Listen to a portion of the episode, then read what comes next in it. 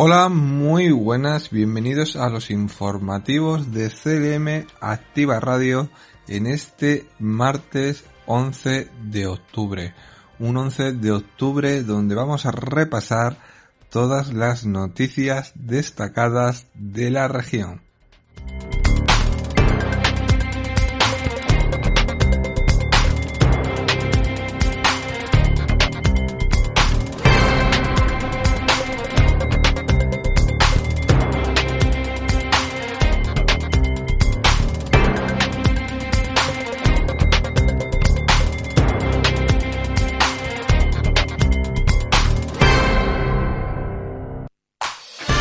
Servicios informativos. CLM Activa Radio.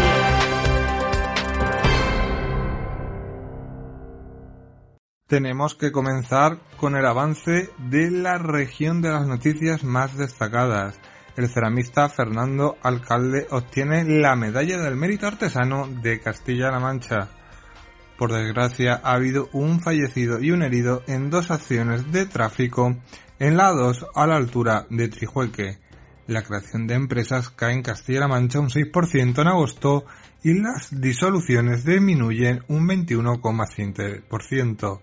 Ha sido detenido un hombre en Almería por ciberacoso sexual a una menor de edad en Albacete y el bosque de acero de Cuenca tendrá otra oportunidad tras 12 años sin uso.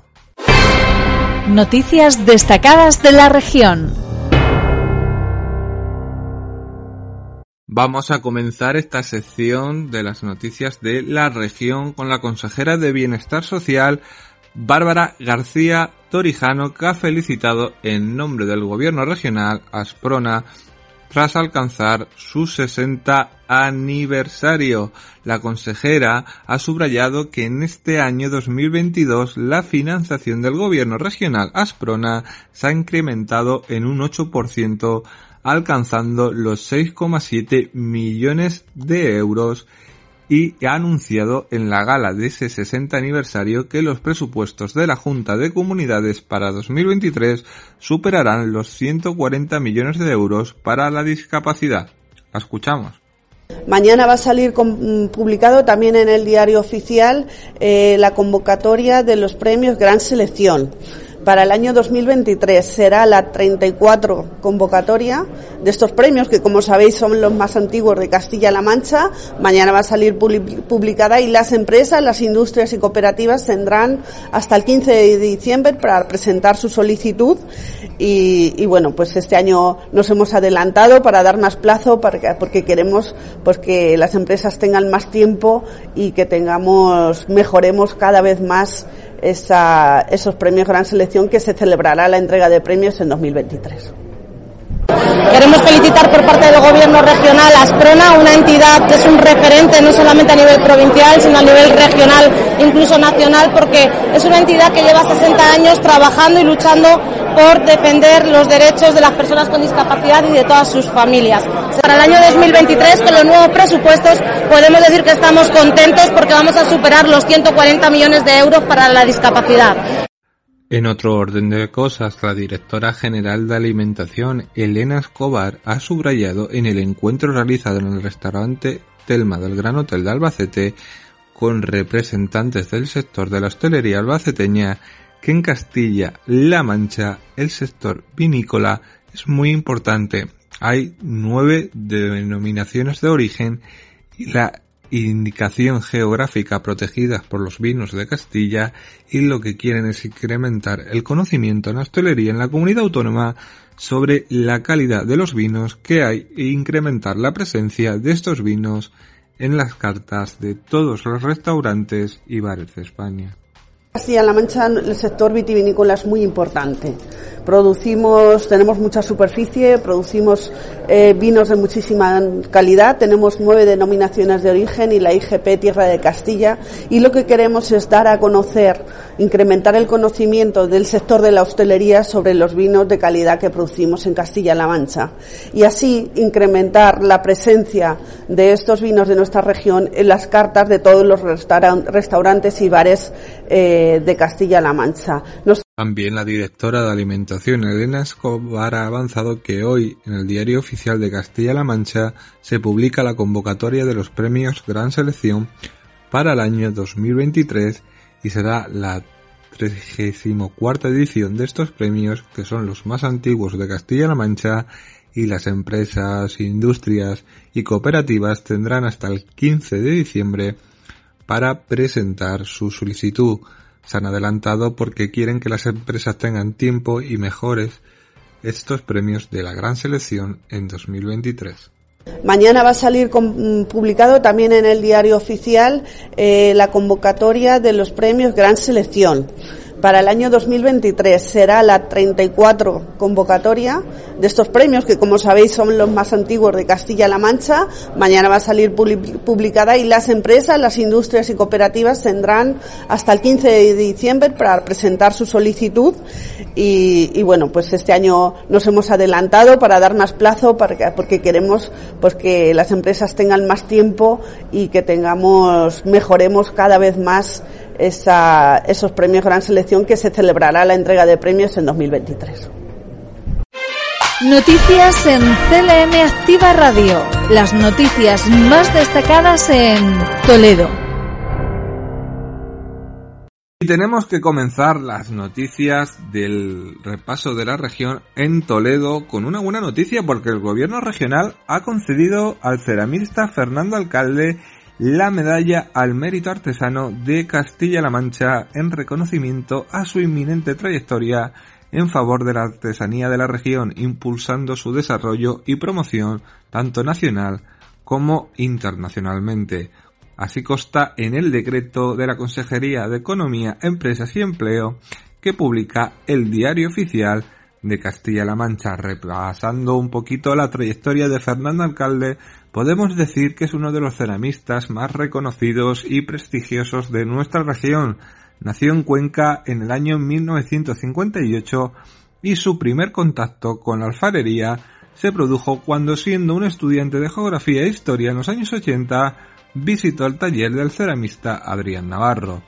Esa visita marcó un antes y un después en lo que concierne a su futuro profesional. De hecho, se matriculó en la Escuela de Cerámica de Manises y al finalizar sus estudios abrió su propio taller en la ciudad de Cuenca, donde todavía continúa desarrollando su oficio. Se especializó en esmaltes orientales y trabaja con porcelana porque la considera el barro más noble. Utiliza materiales y pigmentos naturales para conseguir una calidad y una transparencia extraordinarias en sus porcelanas, las obras más conocidas de Fernando Alcalde son las que representan formas vegetales. Según dice él, son piezas únicas en las que el diseño se mezcla con el arte, pero sin renunciar a su funcionalidad. Ha participado en innumerables exposiciones y ferias tanto en Madrid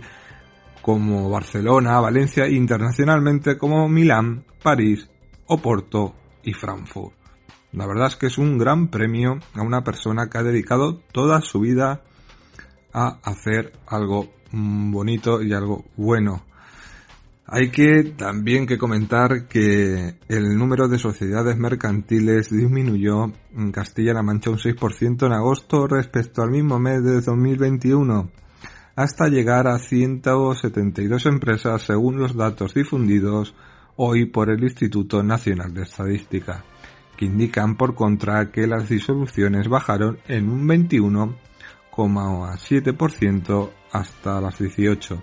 Las comunidades que crearon un mayor número de empresas en agosto fueron Madrid, con 1.309, Cataluña, 1.185 y Andalucía, donde se crearon 922 empresas. Las regiones que menos sociedades constituyeron en el octavo mes del año fueron La Rioja 24, Navarra 43 y Cantabria con 54. 12 regiones crearon en agosto menos empresas que en igual mes del 2021 y los mayores descensos anuales se dieron en La Rioja con un menos 40%, Navarra con un menos 33%, Extremadura con un menos 17%, la Comunidad Valencia con un 14,5%, mientras que los únicos ascensos interanuales los protagonizaron Asturias con un 33,8%, Baleares con un 21,1%, Cantabria con un 20%, Canarias con un 14% y Castilla-León con un 5,6%. Atendiendo a las sociedades mercantiles disueltas, las comunidades con mayor número de disoluciones en agosto fueron Madrid con 578, Andalucía con 215 y la Comunidad Valenciana con 144. Por el contrario, las comunidades autónomas con menos sociedades mercantiles disueltas fueron Navarra con 4, La Rioja con 8 y Extremadura con 14. 12 comunidades elevaron su número de disoluciones empresariales en agosto, principalmente Murcia con un más 277%, Navarra con un 100% y Cantabria con un 72,7%, mientras que 5 la recortaron, Extremadura menos 50%, La Rioja menos 46%, nuestra Castilla-La Mancha con un 21,7%, Canarias con un menos 4,9% y Cataluña donde la desaparición de empresas disminuyó un 2,6%. Y para terminar las noticias de Toledo, hay que decir que este sábado, en el 19 Festival Internacional de Cine de Castilla-La Mancha, pone fin a su programación en Toledo con una ceremonia de clausura abierta a todo el público y que tendrá lugar a las 7 de la tarde en el Teatro Rojas. Un acto en el que, entre otros galardones, se hará entrega del premio Toda una vida de cine al actor Antonio Resines como reconocimiento a sus más de 40 años de carrera y trayectoria artística. Resines inició su carrera interpretativa en los años 80 acompañado de un grupo de amigos que por aquel entonces eran compañeros de facultad y que hoy se han transformado en grandes figuras en el mundo del cine como Fernando Trueba, Juan Molina, Fernando Colomo o Carlos Bollero. Durante todo este tiempo no solo ha trabajado en infinidad de películas y series de televisión,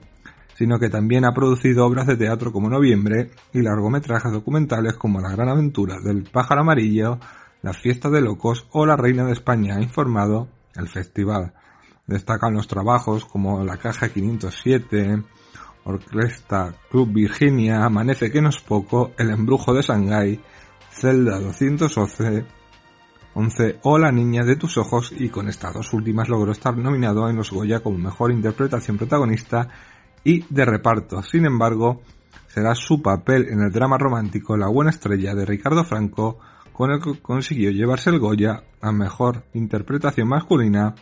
protagonista en 1997. En la pequeña pantalla también se ha convertido en uno de los rostros más conocidos y queridos gracias a sus intervenciones en series como Colegio Mayor,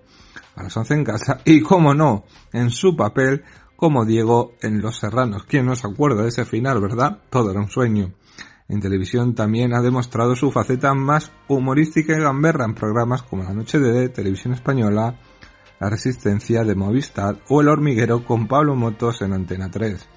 Además, en febrero de 2015 y durante poco más de un año se convirtió en presidente de la Academia de las Artes y las Ciencias de España tras la dimisión de Rinque González Macho. Durante la gala del Festival Feciso de 2022, el actor compartirá escenario con los cortometrajes ganadores en las distintas categorías con jurado formado por profesionales del séptimo arte se han encargado de elegir. Asimismo, en esta noche se entregarán distintos galardones especiales que ofrece el festival, como es el premio a la promoción y difusión del cine, que esta edición recae sobre el programa de la 2 de Televisión Española Días de Cine. Con esta gala de clausura, el Festival Internacional Social de Castilla-La Mancha pone punto y final a su visita a Toledo, pero no a esta nueva edición que se extenderá hasta el mes de diciembre con distintas paradas entre ellas Cuenca, Olías, Ocaña o Torrijos y en todas ellas acercando el cine social y menos comercial a los espectadores destacando la faceta más educativa que tiene el séptimo arte.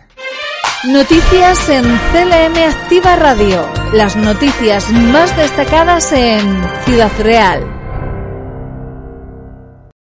En la provincia de Ciudad Real solo hay que destacar la apuesta de la Diputación de Ciudad Real por especial empeño de su presidente, porque tenemos un gran presidente como es José Manuel Caballero, que logra que la provincia sea más digitalizada de España y ha llevado al equipo de gobierno a presupuestar para 2023, cuando estaba previsto que concluyera la actividad en los puntos de inclusión digital en 98 municipios, una prórroga del programa que se prolongará dos años más. Caballero ha dado a conocer esta decisión que ha sido recibida con gran entusiasmo por los monitores dinamizadores presentes en el marco de la tercera jornada de formación para los dinamizadores digitalización empresas a la que asistido los monitores de los PIT de la provincia ha informado la Diputación. El presidente de la institución provincial ha animado a extender la digitalización entre los colectivos más reticentes como son las personas mayores, las mujeres con menos formación y las personas extranjeras y ha remarcado la importancia que tiene para la sociedad en general, sobre todo si se reside en pueblos pequeños, el hecho de poder interactuar con la administración y de recibir las notificaciones a través del móvil. Les ha pedido también responsabilidad que cumplan con las obligaciones y los requisitos establecidos con la finalidad de que no haya problemas llegado el momento de certificar las subvenciones que se vienen de Bruselas y se han realizado auditorías de calidad y se espera que los ayuntamientos rectifiquen las diferencias apreciadas. En cualquier caso, Caballero ha mostrado su satisfacción porque el programa funciona muy bien y están contentos con el desarrollo de los PIB. Ha dicho antes de recordar que la provincia es pionera en esta materia a nivel nacional y han venido cargos de otras diputaciones como es el caso de Huesca y Jaén, porque se ha generado mucho interés al tratarse de un proyecto muy innovador. Así se aprecia también desde el Ministerio de Reto Demográfico cuyo secretario general, Paco Boya, visita el punto de inclusión digital de Valdemanco de las Esteras, diciendo que queremos ser los mejores de España y ha dicho que para agregar que existen tres ejes fundamentales para mejorar la vida de la gente que son la sanidad, la educación el bienestar social sobre todo. Y ahora ya hay que añadir la digitalización, que hemos o lo hemos convertido en un derecho fundamental y exigible por parte de los ciudadanos de la provincia. Aunque se ha avanzado mucho, se piensa que hay que mejorar de ahí que se haya instalado a los dinamizadores de los PIB que hoy han tenido la oportunidad de conocer a los técnicos del programa Dinamiza, que desarrolla la Diputación en colaboración con la Cámara de Comercio a que nadie que pase por la puerta de sus respectivos puntos de inclusión digital se marche sin que se lleve en su móvil instalada la aplicación de la dirección electrónica habilitada, una que permite el acceso a las notificaciones y comunicaciones de la Administración. Para Caballero incentivar la digitalización en municipios que pierden población dentro del reto demográfico, aprovechando oportunidades de desarrollo económico, es un asunto principal, al igual que lograr el mayor número de ciudadanos posible que opere con la administración online. De ahí que por un lado en colaboración con la Cámara de Comercio se trabaje para aprovechar, gestionar recursos y ayudas y se ofrezca el servicio de la ventanilla única y por otro los PIB logren aumentar los índices de digitalización en nuestros pueblos y ambas partes han tenido hoy la oportunidad de poner en común asuntos de relacionarse para trabajar conjuntamente. Caballero ha mencionado también durante su intervención la novedosa plataforma de venta online que ha puesto en marcha en una primera fase para municipios de menos de 5.000 habitantes al objeto de incentivar el comercio rural que presenta una tecnología de primer nivel y es la primera vez que se va a utilizar en una administración pública. Se trata de un proyecto experimental de una experiencia piloto que servirá para potenciar actividades comerciales que acrediten algún tipo de singularidad. Está centrado en una tecnología o que son aplicaciones que se instalan en televisión y se ha abordado de esta manera, según ha explicado Caballero ante el representante de la Fundación Telefónica, Joan Cruz, porque se prevé que en un espacio corto de tiempo el móvil sea sustituido por el televisor para realizar las compras. Se trata, no obstante, atendiendo a las manifestaciones de Caballero, de un sistema de comercio online en tres pantallas, puesto que lo ves en la televisión, en el móvil o en el ordenador. Al mismo tiempo se trabaja con los bonos Digitalízate para atraer a los ciudadanos y que den un paso adelante hacia aquí. Los clientes más duros, las personas más vulnerables recibirán 39 euros en bonos si cumplen el requisito de estar digitalizado o digitalizarse, o sea, si dispone de la identidad digital clave o certificado digital y tienen que establecer las relaciones online con la Diputación. Se está intentando evitar un gasto de 1.400.000 euros en comunicaciones postales al año. El acto de inauguración ha concluido con la entrega de diplomas a los dinamizadores de los puntos de inclusión de digital que están participando en las acciones formativas que ha impulsado la institución provincial.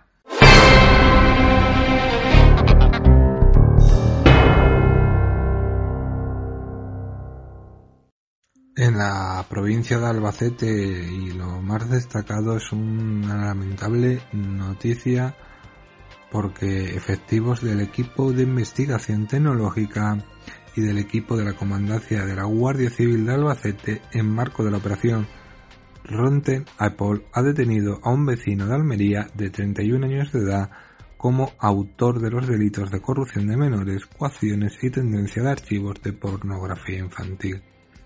El detenido ya contaba con antecedentes policiales anteriores por hechos similares al investigado, ha informado la Guardia Civil. Las investigaciones iniciaron a finales del mes de noviembre de 2021 tras la comparecencia realizada por la víctima menor de edad acompañada de su progenitor en las dependencias de los equipos EDITE y de la Guardia Civil albacetense, en la que denunciaba el acoso recibido por un usuario de una aplicación de mensajería instantánea para móviles que se hacía pasar por una chica con la misma edad que la víctima, consiguiendo embaucarla para que le enviara vídeos de carácter sexual intercambiando imágenes y vídeos íntimos de una chica adolescente. Una vez conseguido el envío de estos archivos íntimos, la supuesta chica cambió su actitud amistosa y de una forma obsesiva, insistente y reiterada, aparándose en el anonimato que le ofrecía la aplicación de mensajería, la emplazó para que a través de otra conocida aplicación instantánea se grabara y le enviara vídeos íntimos de carácter sexual. Ante la negativa de la menor de enviarle más archivos de este tipo, comenzó una fase de hostigamiento sobre la víctima a través de varios perfiles de distintos usuarios en la citada aplicación. Además, el ciberacosador creó otras dos cuentas falsas que suplantaban la de la menor, publicando los vídeos íntimos obtenidos, amenazándola con publicar sus vídeos en otras cuentas en la D-Web, así como difundirlos a sus padres y a sus amigos. Una vez analizado el terminal móvil de la víctima por los especialistas de DIT de la Guardia Civil, se corroboraron los hechos denunciados, realizándose las gestiones oportunas para obtener la dirección física desde donde el autor habría realizado las conexiones resultando ser un domicilio de la localidad de Almería de Villator, además de un terminal móvil. Una vez identificado el autor de los hechos, la Guardia Civil realizó un registro en su domicilio donde se intervinieron dos ordenadores de sobremesa, un terminal móvil para su posterior estudio. La Guardia Civil interviene en el registro, pudieron apreciar in situ que estos dispositivos contenían numerosos archivos de otras víctimas relacionadas con el delito de corrupción de menores investigado y otros de pornografía infantil de menores de edad, manteniendo relaciones sexuales explícitas con adultos. Las diligencias instruidas por la Guardia Civil fueron entregadas junto con el detenido en el juzgado de instrucción número 2 de Almería en funciones de guardia y a disposición de su anónimo número 3 de Albacete que ha entendido los hechos. Es una desgracia que exista la pornografía infantil, la corrupción de menores y personas como estas en el mundo. Sé que en informativos uno tiene que ser más profesional, no da su opinión, pero en estas cosas,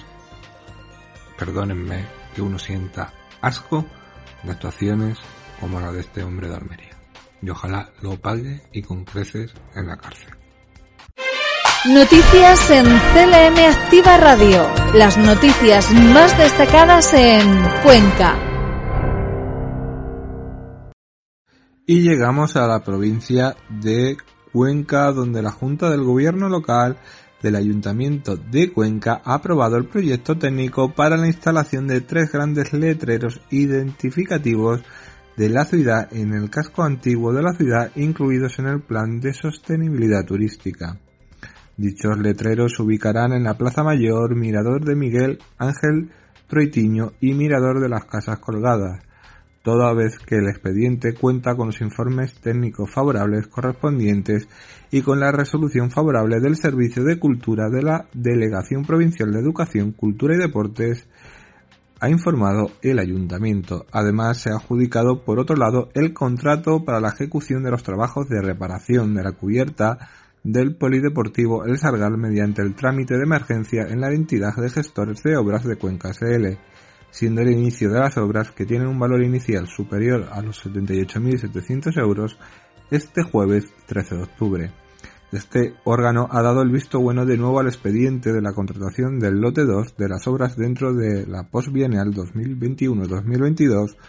para el acondicionamiento de las calles Colliga,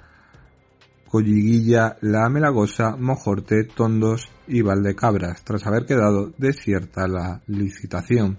También se ha aprobado el nombramiento de tres policías locales como funcionarios de carrera, fruto de la convocatoria por promoción interna y concurso de, oposición con agentes de movilidad. Y también hay que hablar sobre el bosque de acero de Cuenca, que tendrá una oportunidad tras 12 años sin uso. El presidente de Castilla-La Mancha, Emiliano García Paje, ha avanzado que tiene la intención de dar una solución al bosque de acero de Cuenca dándole otro enfoque, un espacio expositivo inaugurado en mayo de 2010 tras más de 7,5 millones de inversión y que salvo contadas ocasiones no ha tenido ningún uso útil para la ciudad. Durante un acto en la capital conquense, García Paje ha asegurado de este modo que esta obra, que fue bien intencionada, pese a todo, tendrá actividad no tardando, ya que se le quiere dar un enfoque de oportunidad. Convertir los problemas en oportunidades es algo extraordinario y útil y lo haremos y lo vamos a hacer aportando lo que está en nuestra mano, dijo Emiliano García Paje. Con un espacio cercano a los 3.000 metros cuadrados de superficie total interior y exterior, la idea inicial es que contará incluso con un restaurante con salón de 195 metros cuadrados y 60 metros de cocina que se contemplaba como una primera planta con un espacio polivalente de 345 metros asociada a unos dispositivos de restauración. El proyecto corrió a cargo del estudio Moneo Bro y fue constituido por Acciona y en su día se llegó a anunciar una mejora de los espacios públicos del entorno, incluso un carril bici para unirse con la Roda Oeste. En la web del estudio de arquitectos figura como explicación de esta obra que se trata del punto clave de la propuesta paisajística y arquitectónica, ocupando un solar delimitado por los ríos Júcar y Moscas y nacía con la intención de recuperar este paraje natural abandonado y crear un lugar de ocio. Su ubicación en el vértice solar está intrínsecamente relacionada con el desarrollo de su volumetría. En este proyecto de arquitectura contemporánea actúa como filtro entre el parque y la ciudad, difuminando la periferia urbana en el pasaje natural y convirtiéndose en una escenografía para las actividades del parque y una infraestructura urbana necesaria, rezaba la sinopsis del proyecto. Igualmente, según este relato de intenciones, se asegura que se ofrece como entrada principal al parque, donde se albergan actividades como un mercadillo semanal, la feria y fiestas que se celebran en el mes de agosto. Todo ello con 23 módulos iguales e inversos que juntos forman una malla estructural con un diseño de forma arbórea de pentágono irregular compuesto de acero y vidrio como fuste de cuatro brazos. El resultado final se asemeja a un bosque en su interior, pero a un fragmento mineral en su exterior. El conjunto ofrece una composición compleja, un bosque de acero capaz de adaptarse a las particularidades de su ubicación. Finaliza la explicación asegurando que se trata de un espacio desde donde disfrutar del parque protegido de las inclemencias del tiempo, pero en contacto en todo momento con el evento rural. Noticias en CLM Activa Radio. Las noticias más destacadas en Guadalajara. Terminamos las noticias en Guadalajara, donde ha sido detenido un hombre por la Policía Nacional que era buscado, era fugitivo en Perú por la comisión de 10 asesinatos cuando formaba parte de un grupo ilegal de la Policía Nacional de Perú dedicado a ganar ascensos y condecoraciones para sus miembros mediante la ejecución extrajudicial de delincuentes. El arrestado es un suboficial de la Policía Nacional de Perú reclamado internacionalmente por participar en 10 asesinatos llevados a cabo por el grupo Escuadrón de la Muerte. Según ha informado la Policía Nacional, la investigación comenzó cuando los agentes recibieron una solicitud de colaboración por parte de las autoridades judiciales y policiales de Perú a través de la Interpol en Madrid. Fue entonces cuando comenzaron a realizar gestiones sobre la averiguación del paradero del prófugo. Finalmente, los agentes concluyeron que residía con su familia en Guadalajara, por lo que la pasada semana fue detenido en los alrededores de su domicilio y posteriormente fue puesto a disposición de la Audiencia Nacional. Las autoridades peruanas han explicado que el grupo ilegal se dedicaba a captar informantes que pagados por la organización incentivaban a los delincuentes de nivel bajo para cometer delitos como secuestros o robos millonarios. Posteriormente filtraban dicha información al grupo policial. Así los agentes sorprendían a los delincuentes para abatirles a disparos, indicando después que los tiroteos habían sido producto de los enfrentamientos arriesgados. También hay que contar, y es una lástima, un fallecido y un herido en dos accidentes de tráfico en la A2 a la altura de Trijueque. Una persona ha perdido la vida y otra ha resultado herida en dos accidentes de tráfico ocurridos este martes en la A2 a la altura de la localidad guadalajareña de Trijueque. Según informado fuentes del Servicio de Atención de 112 de Castilla-La Mancha, el primero de los siniestros tenía lugar a las 3 y 33 de la madrugada en el kilómetro 82 de dicha vía sentido Zaragoza. Una furgoneta ha colisionado contra la mediana, quedando atravesada en la carretera y comenzando a arder porque la había quedado totalmente cortada en sentido Zaragoza hasta las 6 de la mañana. A consecuencia del accidente ha resultado herido el conductor de la furgoneta, un varón de 47 años de edad, que ha sido trasladado en ambulancia de soporte vital al hospital de Guadalajara y al lugar ha acudido la Guardia Civil, los bomberos de Azuqueca, de Henares, un médico de urgencias y mantenimiento en carreteras. Poco después, sobre las 4 y 18 horas, ha tenido lugar en el kilómetro 81 de la misma vía, la 2, pero en sentido Madrid, un segundo accidente en el que un tráiler se ha salido de la vía quedando en la mediana. A consecuencia del accidente, el conductor del camión, un hombre del que se desconoce la edad, ha quedado atrapado y ha fallecido. Al lugar se han desplazado Guardia Civil, bomberos de Azuqueca, un médico y urgencias de la UBI. Y este sábado vuelve a Guadalajara el prestigioso trofeo Maite Nadal de gimnasia rítmica. El prestigioso trofeo Maite Nadal regresa este 2022 a Guadalajara tras el paréntesis de dos años por la pandemia para celebrar su décima edición será este sábado en el Palacio Multiusos de 9 a 6 horas con la participación de aproximadamente 600 deportistas entre gimnastas y equipo técnico procedente de 51 clubes de 11 comunidades autónomas, ha informado el ayuntamiento. El trofeo organizado por el club Wat Al Hajaira en colaboración con el ayuntamiento contará con la presencia de las gimnastas de la selección española, terceras en el Campeonato del Mundo y con pase directo a la cita olímpica de París. El concejal de deportes Evaristo Olcina, que ha estado acompañado por el director general del ramo, Juan Flores, ha dado a conocer hoy la recuperación de este trofeo. Una de las frustraciones más grandes que se provocó por la pandemia del coronavirus fue la organización de la competición Maite Nadal, un referente nacional en esta disciplina que hoy podemos decir que conseguimos que pueda volver a celebrarse. Junto al cine ha participado en este anuncio la directora técnica del club Wat Al Ajaira Elena Acebrón y responsable de la organización que ha explicado en esta décima edición ha sido más de 70 clubes interesados con una inscripción final de 51 procedentes de Madrid, 25, Galicia 1, Euskadi 1, Comunidad Valencia 1, Cantabria 5, La Rioja 2, Baleares 1, Andalucía 2, Castilla-La Mancha 1, Canarias 3 y Castilla Castilla León 1. A las 9 de este sábado dará comienzo la competición individual orientada a la Copa Base Individual donde participarán 84 gimnastas de todas las categorías, siendo las más pequeñas de 8 años. Entre las 12 y las 12 y media está prevista la llegada y exhibición de las gimnastas de la selección española y a continuación será el turno de los conjuntos base de edades más pequeñas previa orientada al Campeonato de España de Conjuntos Base. Tras el descanso para comer se retorna a la última parte de la competición con el resto de categorías de conjunto de nivel base y conjuntos de nivel absoluto.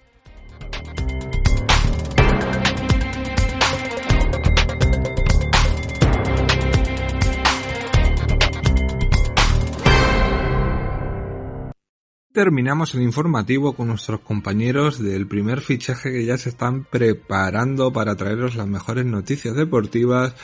pero hay que hablar del tiempo de la región donde se esperan intervalos nubosos, principalmente de nubes bajas en el tercio oriental y de nubes medias y altas en el resto,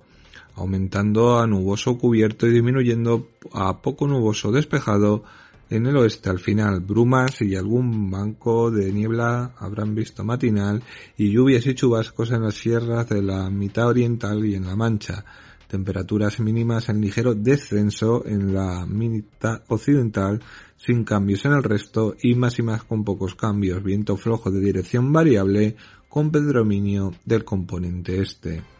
Temperaturas mínimas y máximas tenemos Albacete con 12 grados, máxima de 21, Ciudad Real con 13 grados, máxima de 24, Cuenca con 12 grados, máxima de 22, Guadalajara con 12 grados, mayormente 12-13 grados es lo que se va a llevar, mínima de 25 y Toledo con 13 grados y una máxima de 26. Y hasta aquí los informativos de hoy. Mañana es fiesta, mañana no habrá informativos, pero volvemos el próximo jueves. Que tengan un buen día que disfruten de la fiesta y nos volvemos a escuchar el jueves.